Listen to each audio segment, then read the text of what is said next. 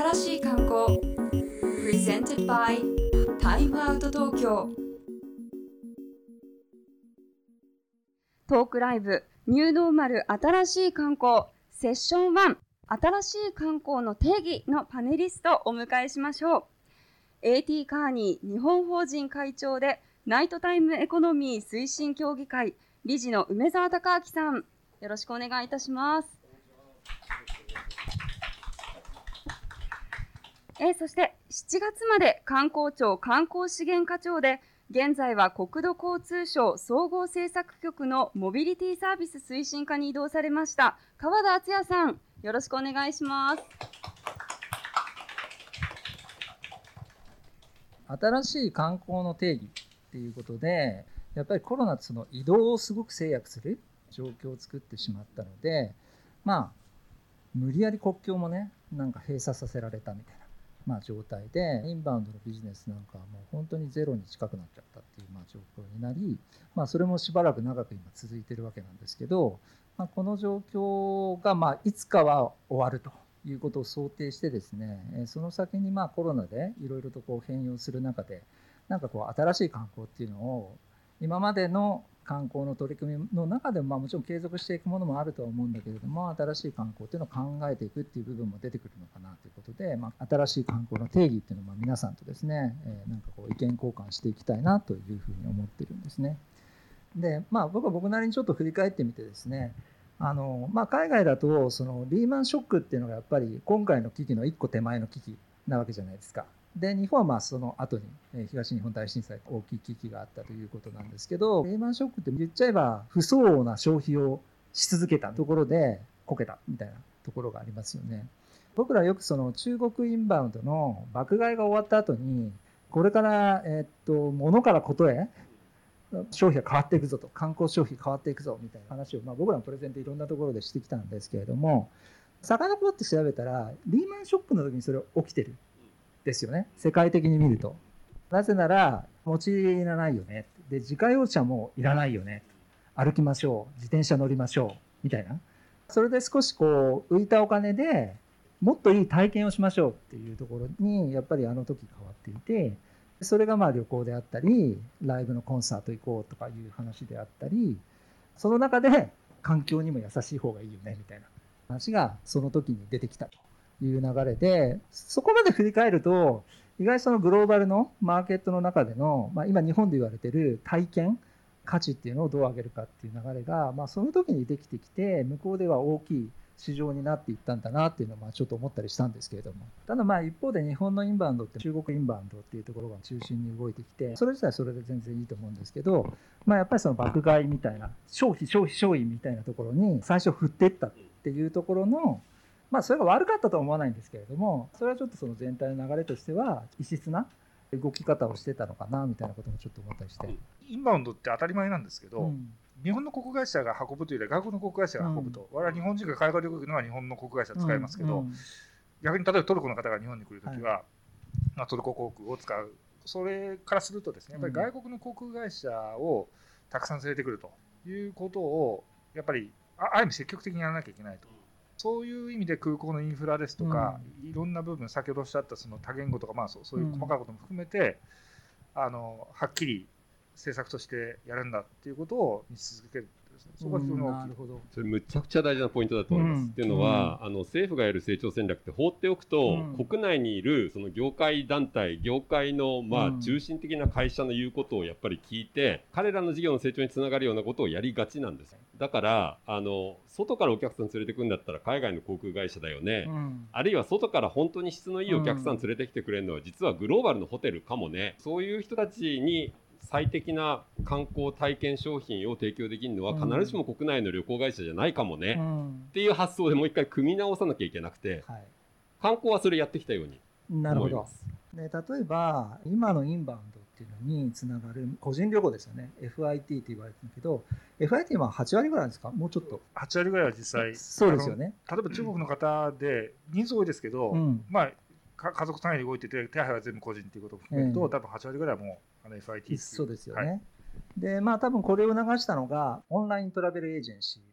ていう今僕らが旅行行く時にまさに使っているブッキングドットコムとかエクスペリアとか、そういうやつがこう立ち上がってきて、で、それはまあ、ある種、新しい観光の形を作るベースになってたんじゃないかなというふうに思うんですね。で、その後、まあ、自分のその海外での旅行の経験から言っても、非常に自分のその旅行体験を変えたなって思うものっていうのが、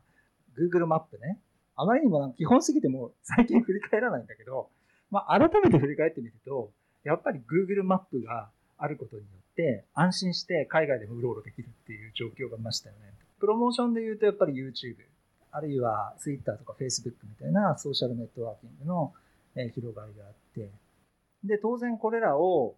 まあ、さらに使いやすく便利にしたっていうのが、ま、iPhone の登場っていうのがあってですね。で、リーマンショックの、まあ、ちょうど同じぐらいの時期なんですけど、まあ、さっきの話ですよね。要するにもう、所有しないっていう価値観が生まれてきたから、じゃあシェアしましょうということで、じゃあ余ってる時間シェアしたらいいじゃんっていうので、Uber とか Airbnb っていうのが、まあ、ほぼ同時期に、ま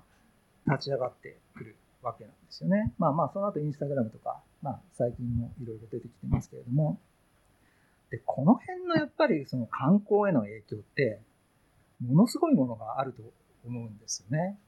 梅沢さんいろんなところのその成長戦略っていうのま関わってこられてて、こういうものをその政府がね、後押しして育てるっていうのは難しいことだとは思うんですけれども、このポストコロナになんかその日本初で、こういうその世界の旅の体験を変えるみたいなサービスなり、え、そういったものをなんか生み出すにはなんかどういうものが必要になるでしょうね。ここで挙げられてる会社って、まあ、Airbnb は確かに観光にほぼ特化した会社かもしれないけど、他は全部もう日常生活すべてのプラットフォームみたいな会社なので、はい、要は IT サービスの世界市場をめぐる戦いの中でなんで日本企業は勝ててないんですかっていう問いですよね。で、まあそれは話し出すとまた多分1時間になっちゃうので、まあすごい突き詰めてシンプルに言えば、一つは日本のスタートアップが今までは比較的日本の国内市場向けに需要をある程度確保して IPO をして、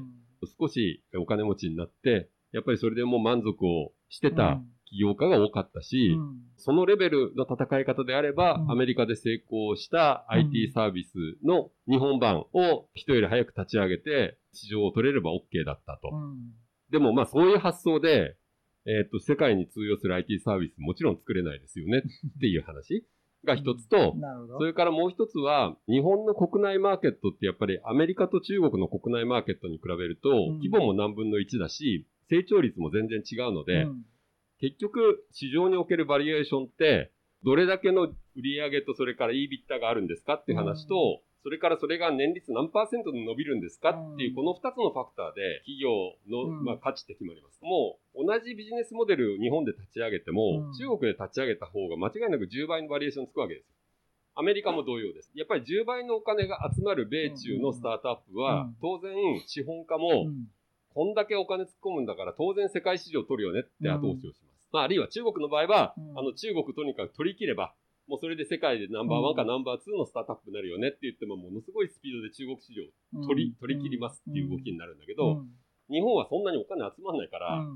そうすると起業家の方も世界市場を取りに行くほどの投資はできないわけですよ。っていう、なんかその二重の意味での構造的な要因があって、だから日本の IT サービスやっぱり世界を取れるものが出てきてませんっていう話です。わかりました。ありがとうございます。梅沢さんがあのお話しされた生活全般を支えるそのプラットフォームサービスっていうものたちなんですけど、まあ、僕らそのタイムアウトとかやってて、まあ、世界のタイムアウトとかの旅行の位置づけみたいなところを見てると今やっぱりライフスタイルの中にトラベルって入っていくんですよね。で今世の中ですごく言われてるワーケーションとかステーケーションとかもそうかもしれないんだけれども要するにその僕がよく言ってるのは、えー、昭和型の旅じゃなくてやっぱり今のライフスタイル型の旅っていうのに結構変わってきていてで昭和型の旅って何かっていうと9 to 5で働いてずっとストレスためながら働いてますと。で連休ありますと。もうここは非日常に飛び込んでストレス解放してでまた戻ってきてアクセク働く。みたいなスタイルだったんだけども今は旅に行くっていうのも、まあ、もちろん非日常を求めてるところもあるけどワーケーションとか見てると、まあ、うちでもすごい人気なんですねワーケーションの記事とかよく読まれてるんだけれども日常もちょっと持っていくわけじゃないですか。で、そこで違う場所で気分変えて、こう、ちょっと長期滞在しながら仕事もするし、観光もするし、リラックスもする。で、そこで経験したことをまたちょっと持ち帰って、で、自分の人生、まあ、ちょっとまあ、これはあの梅沢さんも言ってるトランスフォーマティブトラベルっていう、まあ、流れになるんですけど、まあ、そういったふうにするっていうスタイルに変わってるってことは今までその観光産業とか観光なんとかっていうところがちょっと広がるのかなっていうかまあ実はすでに広がってるんだけどちょっと日本でまだそこにこだわりすぎてんじゃないかっていうことも、まあ、これ振り返ってみて感じた部分なんですよね。その辺川田さんそうそうまさにそうだと思います。あの、ね、さっきちらっと思いました観光っていう言葉ってすごく、まあ、今おっしゃったことで 昭和感があって、はいはい、あの日本人だと例えば修学旅行だとか、うん、そういう日本人であれば多分必ず経験する家族旅行もそうですしお休み夏休みがあってっていう、その非非日常です、はい、でその裏には日常があって、うん、それは学校生活だったり仕事生活だったりするっていうところが、うん、おそらくコロナを経験していやがおいも家庭にいないといけない物理的に、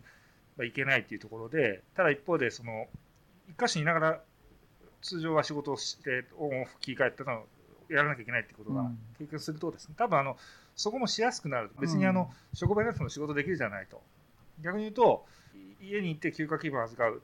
旅先って言われてるところで仕事をするっていうことが、多分やりやすくなるしそれが多分そのいわゆる感染症を拡大させないとかそういう意味でもいいし、世の中全体に安心を与える。ポジティブなものとして捉えられるっていうこと、うんだと思うんですね。で、それが、ただ新しい文章はもともとやっぱりそういうワーケーションという言葉だとか、いろんな言葉であったものが、より進みやすくなると。で、それを多分、まあ、我々政府ですと、それを政策的にやっぱりいろんな形で応援していくと。もちろんその旗を立てて、あのやるってこともそうですし、いろんな、例えば企業側のインセンティブを、あのどうつけていくかとかですね、多分まさにこうこれ考えていかなきゃいけないっていうことだろうなと思います。どうですか、みなちゃんとか、その旅、まあ、まあ、みなちゃんとかも、そういうふうに旅が変わった後かもしれないけど、物心ついたのが。そうですね、いや、まあ、まあ、今ちょうど中間かなっていう気がするんですけど、えーうん、まあでも日本はそもそもすごくバケーションが短いじゃないですか。うん、もう子供の頃から私はなんかトルコ人の方のあの幼なじみとか、いとこたちは3か月しっかり休んでるのになんで私は1か月なんだろうみたいな。ところをちょっと まあその夏休みの長さについてだけ言えば、ちょっとね経験の幅が減るなと思ってるわけですよね。だからいきなりその日本がじゃあバケーション取れるようになってくるのかってなったらすぐには変わらないと思うんですけど、まあ、そういう意味でもワーケーションみたいな形ででバケーションもしっかりこう取れるようになってってなるとちょっといいのかなっていう。そうね。そう。まあ、ただ休むっていうのも意外にそのやり方っていうのもあるじゃないですか。だからバケーションぐらいが実はちょうどいいのかもしれない。そうだね。うん。なんか休みやすくはなりましたよね。今の話受けているそうそうなんです。や休みやすくなってきて、それも今回のコロナによって、うん。はい、あのまあそうそうリスクという意味では、うん、ぱり休むあるいはその在宅にするっていうことが別にそう当たり前のことになってきたっていうのがすごく大きいので、これこれはやっぱり定着させた方がいい、なので、まあ、さっきから出てワーケーションとか、そそういうものをどんどん推奨していくと。例えば大きな企業もあのずっと在宅されてる企業の方もたくさんいらっしゃると思うのでそういう中でまああのぜひちょっと不可逆的にですね これをどう定着させるかっていうことをややりたいのでそそこに多分いろんなあの既存の仕組み、例えばその通勤定期とか通勤制度みたいなのをどうどうするかってことも考えなきゃもしかしたらいけないかもしれないと、そうそういうのも含めて本当はダイナミックプライシングの話とかいろいろ報道で出てますけど、そういうことも含めてちょっとやっていくことになるのかなと思います。ちょっとね、川田さんが次があるっていうので、そしたら川田さんに新しい観光について一言いただいてもよろしいでしょうか？すみません。あの私はあのここの、まあ、20年ぐらいの期間で、まあ、よく言われますけどその感染症というのも SARS があったし、昔は文科省スペインで、今回あの非常に特徴的なのは、その、まあ、世界中が、あの皆さん同じような経験をしていて、皆さん試行錯誤していると。ただ、あの、必ずこの後、まあ、ワクチンの開発がどうなのかっていうのはありますけど、次があって、おそらく人間これだけその動く回るようになって、さっきの航空の話じゃないですけど、まあ、飛行機もバンバン飛んでって、やっぱりリアルな体験っていうのが、やっぱり価値があると皆さん思ってると思うんですね。なんで、あの必ずそういうものはあのも戻ってくるというかそういう時代が来ると思うんです。ただその時にやっぱり新しい価値観をまあ、日本において、例えばインバウンドであれば、もともと最近あったその体験型、あるいはそのこの後あの皆さん、まあ、富裕層と言われている方々、あの日本がすごく好きな方々、人気の方々、そういう方々が世界に対して日本を紹介していただく、そういう動きを、数年かかるかもしれないですけど、この今、足元はそそういうことをやるべきだし、それはあの地域の方々も、あのそういうことを思って、ぜひ準備をしていただきたいなと思ってもちろん目の前の経営どうするのかっていう議論はもちろんあると思うんですが、私としてはそういう新しい観光のスタイルというのが今回の経験を通じて、ぜひ準備をできる機会、いい機会じゃないかなと思ってますし、そうそういうふうになれるもんだと信じています。ありがとうございました。はい、すみません、川田さん、ありがとうございました。お忙しいのに。梅沢さんがですね、最近あの官邸の方にね、これからの観光政策っていうので、えー、プレゼンテーションされたと、今日伺っていいですかね？はい、わかりました。7月27日に、まあ、菅官房長官が定期開催をしている観光戦略実行推進会議っていう会議があって、ここで決まったことが結構全省庁に降りてきて、その観光立国が動いていくみたいな、まあ割と司令塔的な会議でした。で、まあ僕はあの富裕層観光に大きく舵を切りましょうと、という話をこの時にしました。まずその理由なんですけど、ウィズコロナの期間ってやっぱり観光どうなるのかって考えると、国際観光の戻りが早いのはまずビジネス客と富裕層であることはほぼ間違いないと思ってます。えっと、ビジネス客は、えー、やっぱり訪問をする明確な理由がある。まあ、行かないと商売ができないと、と思えば頑張っていくと。それから富裕層は、そもそも密な旅行をする必要がないので、まあ、ある意味で安全をお金で買うことができると。なので、自分がここの先なら行っても大丈夫だなと思う、えー、都市には、あの、自分の意思で行くと、こういうことを最初にできるのが富裕層だと思ってます。で、当然ビジネス客と富裕層相当重なっています。えっと、コロナ被害がまあ比較的少ないのは日本を含めた東アジアと、それから東南アジアとオセアニアなので、観光最初にあの国境をまたぐのを再スタートしたのはヨーロッパでしたけど、まあ中期的に見ると、やっぱりこのアジア、オセアニアっていうのが比較的国境をまたぐ人の動きが活発になるエリアじゃないかなというふうに思ってます。で、えっと、これからの、えっと、国をまたぐ観光においてとても大事になるのが、やっぱり衛生とか医療という話で、まあ、それに対しての信頼感も、あの、比較的日本は高いので、そういう意味ではこれからのインバウンド観光、特に富裕層ビジネス客向けのインバウンド観光においては日本は、まあ、一日の長があるというふうに考えていいのかなと思っています。えっ、ー、と、まあ、政府に本気で動いてほしかったので、ざっくりとした試算なんですけど、富裕層観光を伸ばすってどのくらい嬉しいのっていう試算をしています。えっ、と、これ2019年、えまず赤い5523億円っていうのが観光庁が試算をした2019年の、え観光消費。で、これは着地で消費が100万円以上というところで切っています。で、それに対して、ここでは、えー、アメリカ、オーストラリア、イギリス、ドイツ、フランス、5カ国プラス中国というところだけ切り出して試算をしていますが、えー、富裕層人口、まず自然増で、で、大体2700億円ぐらいのえ積み上がりま、ありますと。それから、今の6カ国で、え富裕層旅行の獲得のシェアをある程度上げていくことで、9000億以上の、え積み上がりがありますと。こうやって見てみると、2019年で5500億だったものが、2024年、まあ5年後ぐらいには、1兆8000億近くに積み上がる可能性がありますと、いうふうに示しています。で、えっと、それをさらに、えー、2030年まで引っ張っていくと、大体3兆円規模の潜在市場になりますと。で、ちなみに、政府は、えー、今までコロナの前までは2030年に6000万人来てもらって15兆円の観光消費を目指そうというふうに言ってました。えー、2019年の観光消費が確か4.8兆円だったので、まあ10兆円伸ばさなきゃいけないとを言っているうちのえっ、と、2.5兆円分ぐらいは、えこの富裕層観光で伸ばせますよというふうにまず言っています。富裕層観光のそもそも意義って、えこの観光収入を伸ばすということだけではなくて、えっ、と、まず富裕層がたくさん来る地域って間違いなくブランド価値が上がる。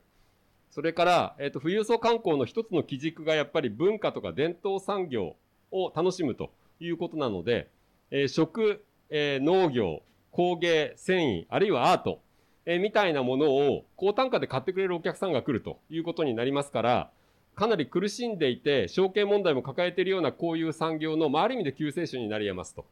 こういう話です。それから、やっぱり、あの、見た目がしょぼい街には、長期滞在は絶対してくれないので、街並みとか景観みたいなところにやっぱり投資をしようという機運が盛り上がって、え富裕層観光でちゃんと潤った地域は、おそらくそこに再投資ができるようになるという好循環も入っていけるというふうに思います。まあ、世界で、あの、すでにあの富裕層に着目されているエリアというのはいくつもあって、まあ、皆さんもよくご存知だろうと思いますんで、まあ、東京はもちろんなんですけど、地方部で言っても、例えば、アート愛好家に人気が高く、かつ世界からサイクリストも集めている瀬戸内であったり、え、それからスノーリゾートの世界のトップ10にランクインして、え、かなり富裕層向けのインフラが整っている、え、ニセコであったり、それから世界文化遺産に登録されて、まあ、巡礼路として、え、大変名高い聖地に、え、なっている熊野古道であったりと、様々なもう富裕層向けで、あの、かなり成功しているデスティネーションも出てきています。で、こんなものが日本にあと10個か15個ぐらい作れたら、まあそれでかなり富裕層観光は OK なのかなというふうには思います。今話に出てきた、例えば直島、それから犬島、手島、あの、この3つの島と、それから、えっ、ー、と、ここでやってる、まあ、瀬戸内芸術祭みたいなものは、もう世界から相当の数のお客さんを誘引していますが、富裕層の相当部分は実はアートコレクターなので、世界のえっ、ー、と、アートが好きな富裕層は、もう大体直島に1回は来てくれています。まだ来てない人は絶対近々行きたいというデスティネーションになっています。それから、直島だけではなくて、これ、ガンツーっていう、あの、瀬戸内の日本初の豪華客船ですけど、えこれ、1泊40万円から100万円ぐらいの単価を取っている豪華客船です。当然、コロナ前は、え海外のお金持ちが中心のお客さんでした。で、えっ、と、タイムマガジンで世界で最も素晴らしい場所、えー、100選にも選ばれたりしています。あるいは、ダイニングアウトですね。レクサスがまあスポンサーになって、まあ、日本中の、えー、大変風光明媚な、多くの場合こうオープンエアのところで大変素敵なしつらえと腕のいいシェフを連れてきて、あの唯一無二の、えー、ダイニング体験を作ろうみたいな形で年に数回開催されています。こういうような形で、えっ、ー、と、日本の持ってる食を観光体験としてプロデュースをし、質の高い宿泊施設と重ねることで、一泊二日の大変素敵な体験を作るみたいなこともこれからまだまだやる余地があるのかなというふうに思います。東京のような大都市でも、あの、これはチームラボのボーダレスですけれども、主催者が驚くぐらい外国人からの引きが強くて、えー、2018年の開業からの1年間で230万人が来ているうちの約半数が外国人で、そのうちのさらに半数はボーダレスを目的にして東京を訪ねていると。こういう人であったというふうに聞いています。まあアートもいろんなタイプのアートがありますけど、例えばこういうメディアアートを中心にして一つミュージアムを作るだけでも、え本当にいい仕事をすれば、このくらい破壊力のあるデスティネーションになると。こういうようなあの事例も出てきています。ただまあ、本当に課題山積だなと思ってます。富裕層観光を特にその文化で牽引をしてという文脈でお話をすると、ガストロノミーのレベルは、えー、日本は多分世界一です。ミシュランの星の数で言っても、あの世界一の東京を抱え、あるいは三つ星レストランで世界3位の大阪を、京都を持ちということで、世界一の食の生態系を持ってるんですけど、じゃあ、それをちゃんとお金に変えられてるでしょうかと。まず三つ星レストランの単価自体がロンドンやニューヨークに比べるとだいぶ安いのと、それから星付きの大変いいレストランがある特に地方部になると、それに見合った宿がないので、お客さんもある意味で半分不平、不満を感じながら、でも美味しいものがあると聞いて地方部まで旅にしてるみたいな状況になっていますと。なので、ガストロノミーをちゃんと動線として整備をして、で、そこに、え顧客単価の高い宿を作って、で、ハイクオリティなサービスを提供するってことができてない。地方部で素敵な芸術祭もだいぶ増えました。でも、やっぱり、すごく質の高い、単価の高い泊まるところがないです。えいいレストランも全然足りてないです。なので、こんなに世界中から富裕層を牽引できるコンテンツがあるのに、結果的にそれは観光収入になってないというところが課題です。建築の分野で、建築のノーベル賞と言われているプリツカー賞っていう賞がありますけれども、プリツカー賞を世界で最も数多く取った建築輩出したのがアメリカで、僅差で追っかけてるのは日本です。なのでアメリカと日本は世界の二大建築大国なんです。当然、1960年代以降、えー、日本各地で建てられた様々な建築物を見に、世界中の建築愛好家たちが訪れています。でも、地方部の建築物を見に行ったところに、えー、それに見合った、えー、すごくいい宿があるかって言ったらないんです。だから、一泊二日、なんかもうビジネスホテルに毛の生えたようなところに泊まって、大してお金も落とさずに帰っていってしまうみたいなことが起こっていますと。これだけ文化コンテンツがある国なんだから、で、それで世界から本当にいろんな有料のお客さんを引っ張れてるんだから、ちゃんとそのデスティネーションのコンテンツに見合った観光インフラ、宿泊であったり、飲食であったり、で、あるいは移動のインフラであったり、これを作りましょうよと。これを作ることで簡単に1日あるいは1泊あたりの顧客単価を2倍3倍にできますよと。こういうのがこの文化をフックにした富裕層観光の本質かなというふうに思っています。まあなので、官房長官をはじめとして関連する省庁の方々に申し上げたのは、ちゃんと高級宿泊施設作りましょうと。東京、大阪、京都はだいぶできてきましたけど、それ以外にもいいデスティネーションがあるところにはちゃんと高級宿泊施設を作りましょうと。それホテルだったり、あるいは、あの、所有してもらうっていう形態のホテルコンドだったり、高級旅館だったり、いろんなパターンがあると思います。世界から富裕層を引っ張ってこれるのは、世界に足場を持ってるプレイヤーなので、当然グローバルホテルプレイヤーっていうのは大事なパートナーにこの戦略の上でもなってきます。それから丸に、ハイポテンシャルな観光資源をちゃんと特定して、そこをその点で磨くんじゃなくて、その周りも含めて面的に磨いて、で、これを丸1の高級宿泊施設の話と重ねていきましょうと。という話。えそして丸3。これは、ま、特にその政府関連省庁がま並んでる会議だったので、文化庁も環境省も農水省も経産省も観光、いろんなところから触ってますよねと。で、いろんな施策打っていろんな予算つけてますよねと。ちゃんとそれが観光収入につながるっていう施策になってますかと。という問題提起をしました。例えば、この環境省の国立公園満喫プロジェクトってやっぱり国立公園を磨きに磨くためにかなりの予算を投下してくれてるんです。だけど、そこに、とにかく顧客単価10万円のホテルを作れるかどうかが観光収入を上げるっていう意味では、もう分岐点で、せっかく国立公園磨くんだったら、そこに必ずいいホテルを1個か2個作るというのとセットでやりましょうよ。みたいな話を、それぞれの施策と、ま重ねていくということが大事ですね、という話をしています。これ反応どうでした？富裕層観光はもう本格的に検討していこうと。もう結構長いっては長いですよね、富裕層観光やらなきゃっていう。はい、やらなきゃって、まあ、言ってきた人が何人もいて、うん、まあ僕もまあ過去2年ぐらいずっと言ってますけど、はい。はい、やっとでも本気で動き始めてくれるのかなっていうふうにはまあ見えてますけど、っていうのはまあコロナで99.9%止まっちゃったわけだから、ね、あのこれからもう一回 back to normal にっていうのも、うん、まあ当分そのワクチンが大量にできない限りは無理じゃないですか。そうですね。っていう中でどういうふうに質的転換をするかっていうのはやっぱり当然の帰結として皆さん考えてるってことだと思います。で僕はすごい気に入ったのは街並みへの投資っていうところですね。まあただまあこれがなんか古い街並みがコンクリートで置き換わったみたいなテーマパークチックななんか古い日本の街並みテーマパークみたいな感じになるのは嫌なんだけれども、はい、きっと日本の技術でそういったものを、まあ、ちゃんとその歴史をこう積み重ねたその年輪を 壊さないようにうまく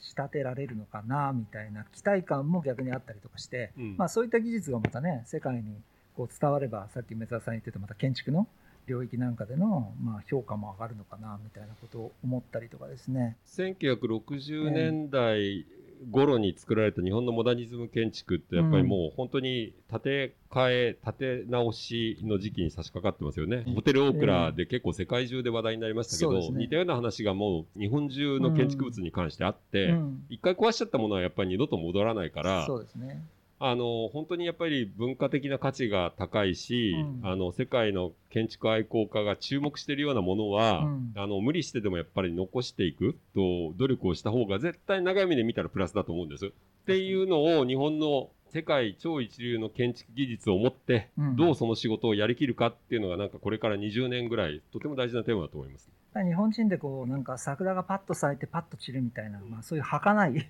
美学みたいなところがどうしてもこう DNA に入ってるし特に東京とかだとやっぱりもう火事で、え、すぐ消え去るみたいな、まあ、頑張って作ってもなくなる頑張って作ってもなくなるみたいな、まあ、経験も DNA に積み重ねてるからどうしてもなんかもちろんコストがそっちの方が安いっていうのもあると思うんですけど、これだったら建て替えちゃおうみたいな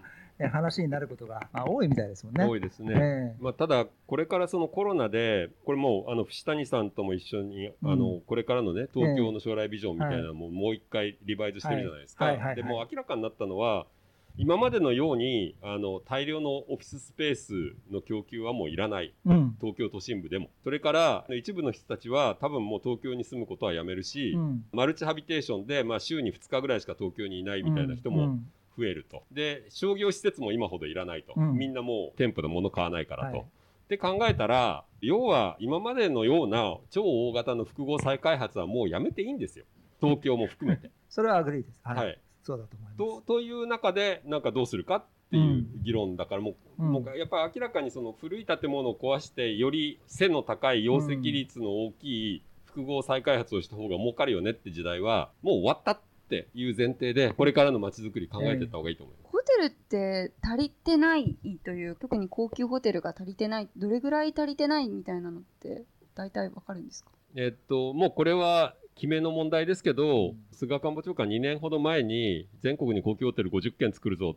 って方針を出して、でもまあそれあんまり進んできてないんですよね。まあ少しずつ増えはしたけど。だからまあまずは最初に全国50軒でそれってどこに作るのが合理的なのっていう議論をするっていうのは大事なテーマかなと思ってます。東京、京都、大阪、はだいぶ増えました。それ以外の政令指定都市も、まだ、まあ、一件立とうとしてるところがいくつかあるかなぐらいのところ。だけど、本当に欲しいなと思うのは、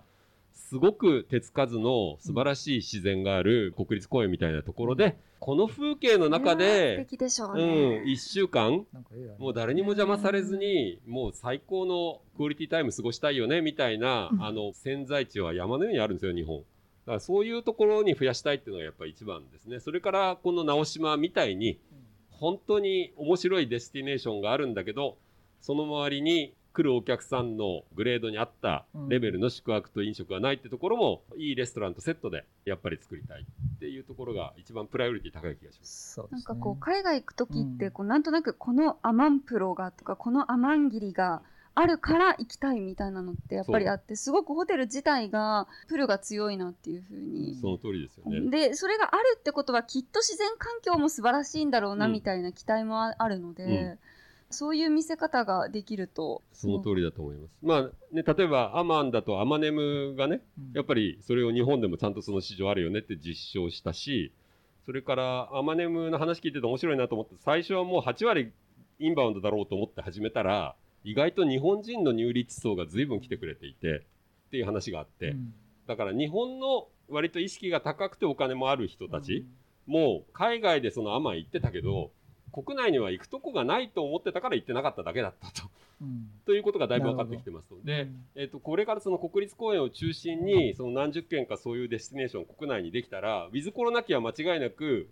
日本の入立層がそこでお金を落としてくれるようになるから、うん、そういう意味では国内で人をある程度動かしてでそこでちゃんと観光収入を作りたいよねっていう短期的なニーズにも合致する話だと思います。だから逆にしばらくは、だから我々も国内旅行で満足できるような観光インフラに進化してもらわないと僕らも困るって話ですよね。逆にすごく普段だったら海外に行ってた人たちが日本国内を見つめて、多分すごいこれから行くと思うので、まあ自分もそうですけど、はい逆に国内はチャンスという。いやチャンスです、うん、知ってもらえる。その文化観光的な、あの議論をしてて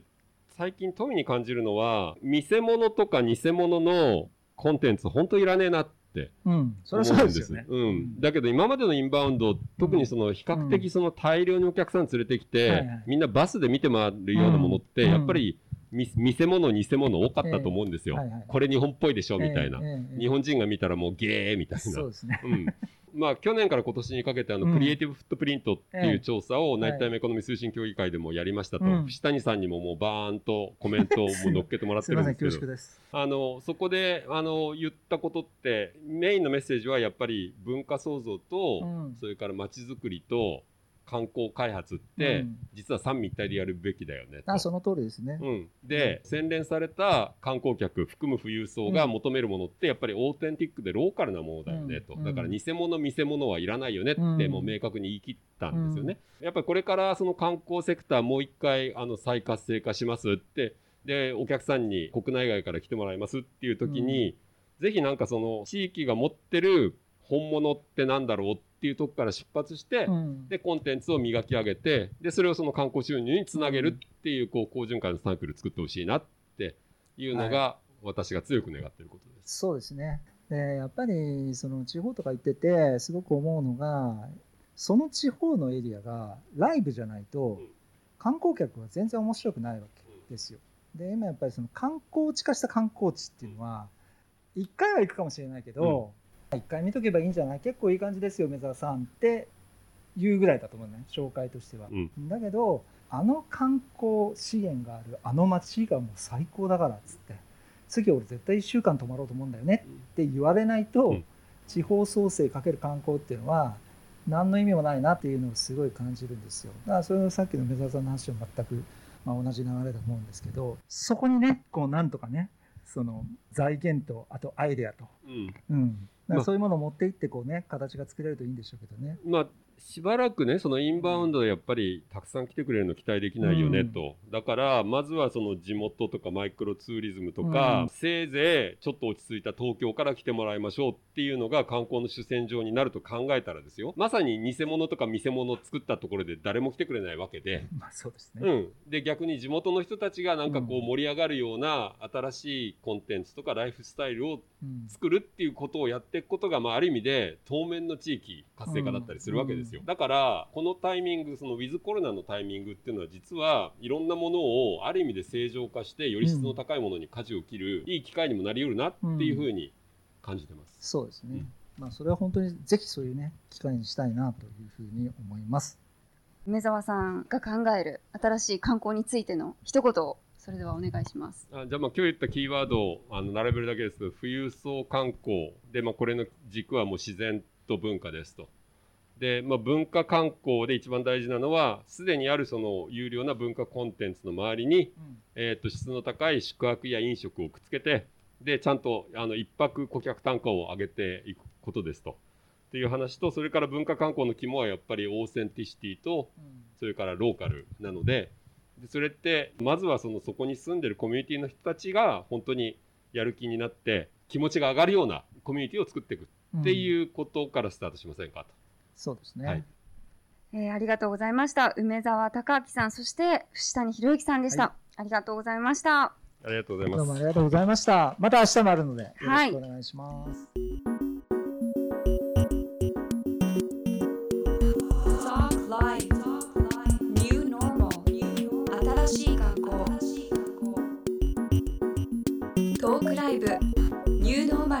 新しい観光 Presented by タイムアウト東京。